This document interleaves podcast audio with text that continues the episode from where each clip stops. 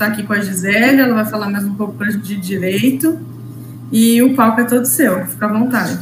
Oi, Jéssica, obrigada. Obrigada ao pessoal da Latinoera aí pela organização, Marco Siríaco pelo convite. A gente está todo ano junto, mesmo que online, né? Então, aí estou com essa difícil missão de falar em 25, menos de 25 minutos para vocês sobre algum conteúdo relacionado ao direito digital. Então, o nosso tema era conhecendo o direito digital e aí, como o tempo é muito curtinho, eu gostaria de passar alguma coisa muito importante para vocês e que vocês pudessem também interagir, ter dúvidas, a gente bater um papo aqui. Eu resolvi falar sobre o crime de stalking, crime de perseguição, na perseguição online e também offline, digamos assim. Então, eu vou compartilhar aqui com vocês a apresentação que eu montei é, para a gente bater um papo aqui. E a Jéssica já está com o meu material aí em mãos. Ela vai encaminhar depois para vocês esse PDF que eu vou estar exibindo aqui na tela, tá? Então não se preocupem em ficar copiando, anotando nada, só prestem atenção e aí vão mandando as suas perguntas aí é, pelo YouTube, no chat, na plataforma da Latina, onde for, que aí depois a gente abre um tempinho para as respostas, tá? Fiquem tranquilos quanto a isso. Então, o crime de perseguição ou crime de stalking, ele entrou no nosso Código Penal nesse ano, no primeiro semestre. Antes a gente não tinha esse crime definido no nosso Código Penal, tá? A gente tinha essa prática de perseguir outras pessoas, seja no ambiente offline ou no ambiente online, mas a gente não tinha um artigo específico no Código Penal. E aí, o que a gente fazia? Né? Deixava em aberto? Não, a gente tentava enquadrar essa situação de perseguição, principalmente online, em outros delitos, como, por exemplo, a difamação, a ameaça, perturbação à tranquilidade alheia. Só que havia um problema. Nesses outros crimes que eu falei, a gente não tem uma pena de reclusão, uma pena de prisão. As penas são geralmente de detenção, que vai cair lá no juizado especial criminal, e aí, no final das contas, o indivíduo sendo condenado vai pagar através de serviços comunitários ou cestas básicas. Então, no final das contas, o indivíduo que foi vítima de uma perseguição, antigamente ele não conseguia ver essa punição na prática, né, para o seu ofensor. O dano que ele tinha, o constrangimento que ele passava, todo o sofrimento, questão psicológica de ser perseguido, seja no meio online ou offline, era muito maior do que a pena que era colocada para o ofensor, tá? Então, depois de muita discussão, entrou esse crime no nosso Código Penal, no artigo 147-A do Código Penal. Então, a gente tem agora o crime de perseguição, o crime de stalking ou cyberstalking, também se aplica para as duas coisas, para o ambiente online e offline, agora definidos no nosso Código Penal. Coloquei aqui para a gente ver do que se trata exatamente, tá? Código Penal fala assim: o que, que consiste o crime de perseguição?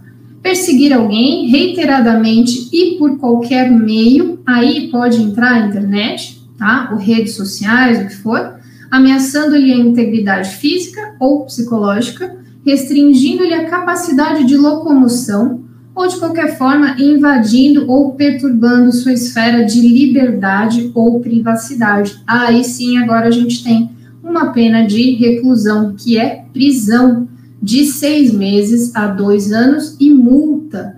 Ou seja, desde meados de março, abril, que essa lei entrou em vigor, a, em qualquer indivíduo que perseguir de fato alguém, seja fisicamente ou seja através da internet, e for identificado, processado, ele poderá ser condenado a essa pena, tá? E aí a gente tem um aumento de pena para algumas situações. Quando esse crime é praticado contra criança, adolescente ou idoso, são grupos vulneráveis, ou contra mulher por razões da condição do gênero, e também mediante concurso de duas ou mais pessoas. Tá? Então agora a coisa ficou muito mais séria. A gente tem o crime de perseguição ou o crime de stalking e cyberstalking definidos no nosso Código Penal. Como a gente está aqui também no ambiente online, né, e todo mundo super conectado, eu resolvi falar um pouquinho mais para vocês do cyberstalking, que eu acho que todo mundo já deve ter, às vezes, passado por uma situação assim ou semelhante, ou conhece alguém que de fato foi vítima de um cyberstalking. E como que a gente pode identificar que está acontecendo uma perseguição online? Existem uma série de comportamentos, vocês viram ali na descrição do artigo, que podem é, ser enquadrados como a prática de cyberstalking. Cyberstalking é uma atitude muito complexa. Vocês viram que é um, um artigo no Código Penal que tem uma série de condutas, uma série de verbos, né? Justamente por isso que a gente precisava de um artigo específico na nossa legislação sobre isso, porque enquadra muita coisa, muitas ações. Então, como a gente consegue perceber que está acontecendo o cyberstalking? Existem algumas situações que são muito características do stalker, do indivíduo que persegue alguém pela internet, no caso aqui, tá? Então, enviar mensagens que instiguem um sentimento negativo na vítima é uma situação muito comum. O indivíduo acaba é, sempre comentando nas redes sociais da pessoa, é, ou manda mensagens inbox quando tem acesso a essa pessoa, o WhatsApp, o que for, mandando alguma, algum recado assim negativo que acaba constrangendo aquele indivíduo ou acaba incitando um sentimento negativo naquela pessoa. Não é uma mensagem positiva, uma mensagem legal em uma foto, algum comentário bacana. Não, é sempre aquela mensagem para cutucar, para espezinhar. E aí isso pode começar a se tornar frequente. A pessoa publica alguma coisa nas suas redes sociais, eh, sejam redes sociais pessoais ou redes sociais que ela utiliza para divulgação do seu trabalho, e tá lá esse sujeito fazendo de novo um comentário ácido, um comentário negativo, ou ele é o primeiro que já curte, manda um inbox, interage de modo negativamente pelos histories, por exemplo, né? Faz uma edição tendenciosa e negativa de vídeos, uh, de publicações que essa pessoa tem na internet, do Reels do Instagram, por exemplo, que é permitido editar. E aí ele começa a agir cada vez mais reiteradamente contra essa pessoa. Então faz comentários difamatórios, começa a adicionar os amigos, os familiares, todas as pessoas que estão naquele círculo social virtual da vítima, justamente para mostrar uma, uma espécie de poder, né, de, de posse, de situação que visa cercar a vítima. Aí a gente começa a pensar em restrição de liberdade dentro da internet a pessoa que é vítima de um stalking, ela começa a se sentir acuada mesmo. Ela começa a ficar com receio de fazer certas publicações na internet, de atualizar os seus perfis, de divulgar o seu trabalho. Ela começa a ter medo desse indivíduo, que às vezes nem é conhecido, tá? Ou uma série de pessoas também pode acontecer. Então ela começa a se retrair. Isso fere a sua liberdade de comunicação, a sua liberdade de expressão né? Vamos dizer, tem aí uma liberdade de locomoção virtual, vamos dizer assim, né? Na internet, ela não vai se locomover fisicamente, a gente não tem ali uma ameaça à integridade física nesse momento, mas a gente tem uh, uma restrição de liberdade de comunicação, de liberdade de expressão, que pode se tornar cada vez mais grave. E essa pessoa ainda muitas vezes cria perfis fakes justamente para começar a adicionar a vítima, os amigos, os parentes da vítima, mandar conteúdo é, constrangedor, ameaçador, obsceno para essa vítima, justamente para cada vez mais é, exercer né, esse, esse poder de intimidação sobre essa vítima, tá?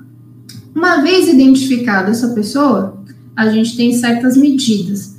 O mais complicado é quando a gente não sabe quem está do outro lado quando o stalker ele é identificado, a gente já tem quem processar, né? Quando o stalker não é identificado, são perfis fakes, são pessoas anônimas, aí a gente precisa de uma série de procedimentos que eu vou explicar para vocês depois, tá? Bom, e aí a gente está pensando no cyberstalking, então a perseguição online, e a gente viu algumas situações que podem começar a, a marcar essa ocorrência do cyberstalking.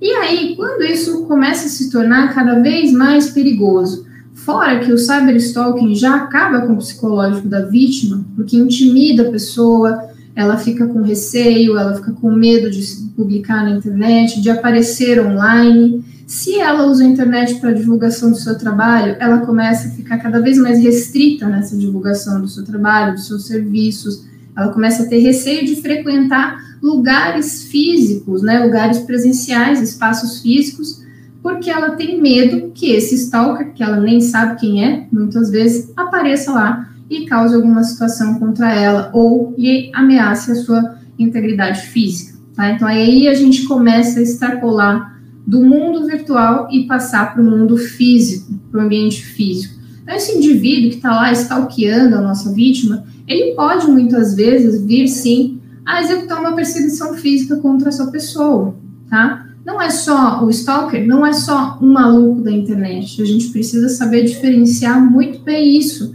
A partir de quando um comportamento é isolado, é uma situação atípica e ok, acabou. A partir de quando aquele comportamento começa a ser repetitivo, começa a te incomodar, começa a afetar o seu psicológico, a sua comunicação, o seu trabalho, e isso impacta muito na sua vida.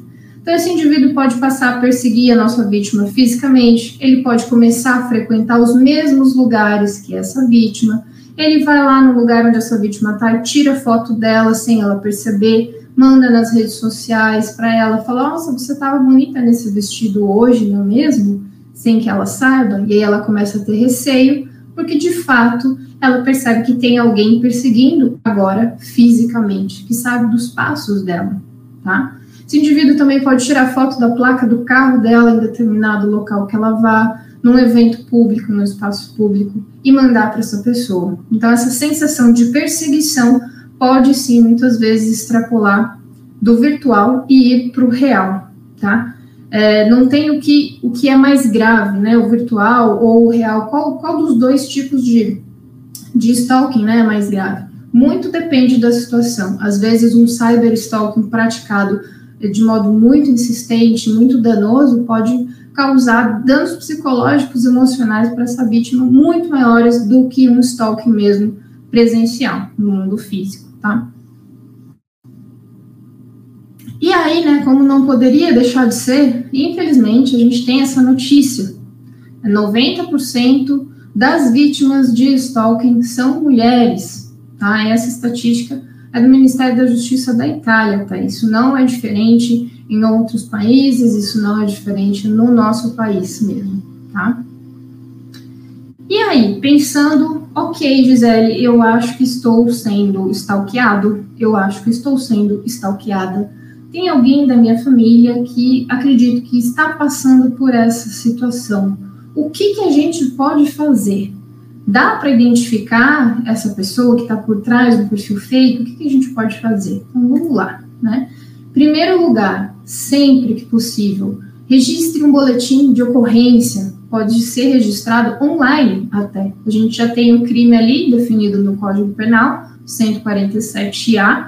Então, você pode registrar esse BO online pelo site da delegacia, da delegacia online da Secretaria de Segurança Pública do seu estado a grande maioria né, das delegacias do, do, nosso país, desde o ano passado, por conta da pandemia, passaram a aceitar boletins de ocorrência online. Então, você pode registrar esse BO online também. Se você preferir, você pode ir em uma delegacia de polícia mais perto da sua casa ou do seu trabalho, tá? E o que, que eu preciso levar? Quais são as provas que eu preciso manter? Isso é muito importante, tá? as provas digitais de qualquer crime eletrônico, elas são essenciais para a gente conseguir identificar quem está por trás disso, para a gente conseguir processar, para a gente conseguir avançar nas medidas judiciais. Então, toda e qualquer mensagem que você receber, eventualmente desse stalker, não apague, tá? Por mais complicado que seja ver aquilo, não apague, deixe lá original não apague e-mails originais, armazene esse e-mail original ali na sua máquina, num diretório seguro. Tire prints dessas mensagens e guarde, não somente no seu celular, em um outro espaço, em um outro diretório também. Faça uma coleta de prova digital, porque o print é só um arquivo de imagem, tá? E uma coleta de prova digital a gente tem alguns sites por aí que é, eles fazem essa coleta usando tecnologias muito avançadas e muito bacanas, que é o blockchain. Então, tem dois sites que eu uso bastante, que eu instruo os clientes a utilizarem, que são o originalmy.com e uh, verifact.com.br. São sites que fazem uma, uma printagem, né, uma rolagem da sua tela. Isso pode ser de uma rede social, se essa publicação estiver aberta ao público, pode ser de um e-mail, pode ser de uma publicação em um site, em um blog, uh, no seu Instagram, pode ser um vídeo que você recebeu no WhatsApp, enfim. Esses sites não existem só esses, né? É só um exemplo que eu estou dando para vocês. Também não estou ganhando nada para falar desse pessoal, mas é que a gente usa aqui e funciona muito bem e não é caro essa coleta de prova. Tá? Geralmente sai em torno de uns 60 reais, 120 reais, dependendo da quantidade de prints que você precise fazer. E aí, esses sites geram uh, um relatório em PDF com um hash, um código né, numérico, que seria um RG uh, desse documento, e você pode conferir no site. Isso é importante porque o print é um arquivo de imagem, e qualquer arquivo de imagem pode ser editado. O juiz pode contestar isso, a outra parte também. Já uma prova gerada por um terceiro, esse terceiro sendo imparcial, essa prova é mais confiável e também existe essa questão da tecnologia aí atrelada que permite comprovar que essa prova é íntegra, tá? Então, não apague nada, armazene essas provas, tire prints e faça uma coleta de prova digital. Dependendo da situação, você pode fazer até uma ata notarial. A ata notarial ela é registrada em cartório de notas, qualquer cartório de notas do Brasil pode fazer essa ata notarial. E na ata, o tabelião vai descrever o que ele está vendo ali no seu WhatsApp, no seu inbox do Facebook, na sua rede social, em um site, o que for. E ele vai inserir os prints desses arquivos de imagem. Como o tabelião é concursado, ele tem fé pública, essa ata notarial, que parece uma certidão, é, é válida 100% perante o judiciário. Nem o juiz pode contestar, tá? Então, dependendo do, do que aconteceu contigo, dependendo do porquê você vai usar essa prova, né? Você pode usar essa questão da ata notarial. A diferença é, a ata notarial, ela é muito mais válida do que esse tipo de coleta de prova digital através desses sites que eu exemplifiquei para vocês. Se a gente tivesse aqui colocar valores, né? O print estaria aqui embaixo, a coleta digital por esse site estaria um pouquinho mais forte, um pouquinho mais válida, e a ata notarial é 100%, tá? Pensando nisso, coletou as provas, registrei um boletim de ocorrência, ou estou com receio de registrar esse BO sem orientação, será que é stalking mesmo? Então procure um advogado ou uma advogada para tentar entender se de fato isso tudo que você tem em mãos, com essas provas em mãos, se isso é crime de stalking ou cyberstalking. De preferência, procure orientação de um advogado, um advogado especialista em direito digital, que ele já vai entender toda essa situação, tá? Aí, dependendo do seu caso, pode ser que seja necessário uma ação judicial para quebrar o sigilo dos IPs dessas redes sociais, onde esse indivíduo fez perfis fakes para é, ficar te perseguindo, para fazer postagens, para adicionar os seus colegas, tá? Isso pode ser um exemplo. Então, se é um stalker não identificado, mas ele usa redes sociais ou usa um e-mail anônimo para fazer essa perseguição, esse sigilo pode ser quebrado. Então, há formas de a gente ingressar com uma ação judicial específica para quebrar esse sigilo e conseguir obter os dados de conexão desse indivíduo momento em que ele acessou esses sites, essas redes sociais, tá? E aí lá na frente, depois de um trâmite processual aí um bocado complexo, é que eventualmente a gente vai ter os dados cadastrais, aí sim, nome, né, de quem está por trás desse perfil. Ou isso também pode bater em um estabelecimento comercial, em uma escola, uma instituição de ensino, uma residência, onde moram várias pessoas. Então, há uma série de trâmites legais aí para a gente fazer até se chegar na eventual identificação do indivíduo, tá? É difícil identificar? É. É complexo? É, mas não é impossível, tá?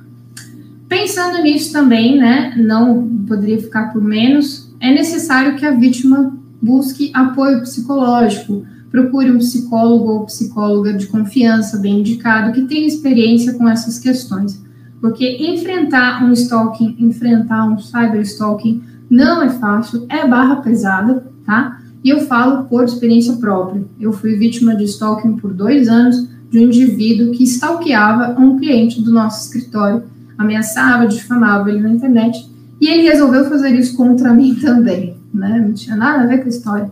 Enfim, então, o apoio psicológico também é super importante para essa pessoa conseguir levar a sua vida em diante. Senão, ela pode, às vezes, até desenvolver síndrome do pânico, algumas crises de, de ansiedade e tudo mais. Tá? Então, é importante a gente ter, ter essa visão bem é, ampla. Como o nosso tempo já está acabando quase, né? Eu vou deixar para vocês perguntarem aí quem tiver dúvida.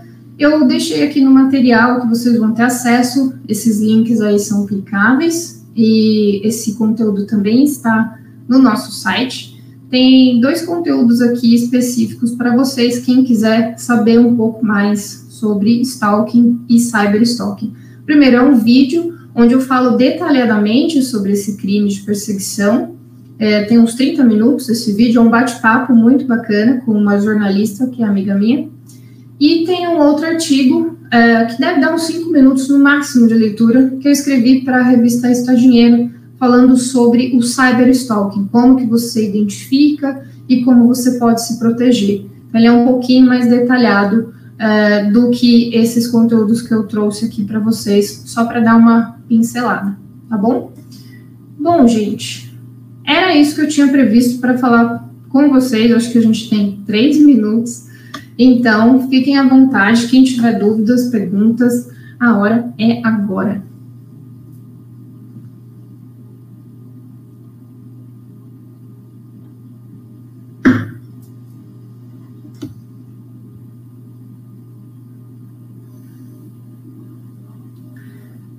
Letícia está falando aqui: se eu tenho um perfil público e alguém me persegue, essa pessoa está impune pelo fato de ter um perfil aberto?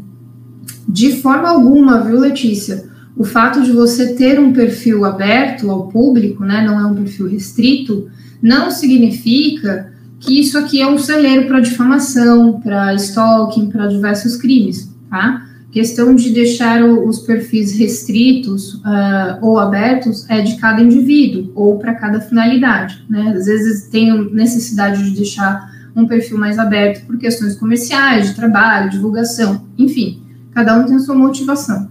Mas ter um perfil aberto não significa que quem te difamar, quem te stalkear, está impune, tá? É exatamente assim, cada situação que o indivíduo praticar contra você nesse perfil, ela tem que ser analisada. Que precauções devemos tomar nas redes? Olha, Camila, é bem, bem complexa essa resposta, tá? Mas algumas medidas uh, mais, digamos, cruciais. Se você não precisa usar o seu perfil uh, para divulgação do seu trabalho, recomendo ter um perfil fechado, um perfil mais restrito possível nas redes sociais separar perfis pessoais de perfis corporativos. Se você usa seu perfil também para divulgar o seu trabalho, então procure criar um perfil só para isso, deixando esse sim aberto e o seu perfil pessoal fechado. Porque seu perfil pessoal estando fechado, você consegue administrar quem está pedindo acesso, né? É, tomar cuidado com é, tags de localização, né? Ao postar fotos, nunca postem exatamente em tempo real, né? Deem um tempo quando você estiver saindo daquele local, aí sim você publica. Evitem postar fotos em tempo real com as tags de localização para não ser exatamente identificados, tá? Cuidado, fiquem atentos também com quem interage com vocês na internet. O limite entre o fã e o hater é muito tênue. A Ana Luísa está perguntando o que podemos fazer para nos proteger ou prevenir, ou como prevenir. Bom, Ana Luísa, é, mais ou menos continuando essa resposta que a Camila, né? Acho que foi a Camila que perguntou. É, tomar muito cuidado com o que você divulga, o que você compartilha, né? Evitar detalhes muito pessoais da sua vida, restringir é, o, seu, o seu perfil o máximo possível, tá? estar sempre atento às interações sociais que você uh, tem no seu perfil e também uh, passar esse tipo de conscientização para as pessoas da sua família, para as pessoas que convivem contigo, porque de nada adianta você ser super cuidadoso, pensar em segurança da informação, mas ali, às vezes, o familiar que convive contigo, não, ele tem todo o perfil aberto e tal, coloca foto contigo, tagueia você ali, ele abre uma brecha, né? Ele acaba tornando você, que é super preocupado com isso, vulnerável, tá? É, no nosso YouTube tem é, uma playlist sobre crimes eletrônicos, onde tem vários vídeos que eu dou algumas dicas, tem lives de palestras ali também online. Vocês podem acessar à vontade e destrinchar mais orientação desse tipo de conteúdo, tá?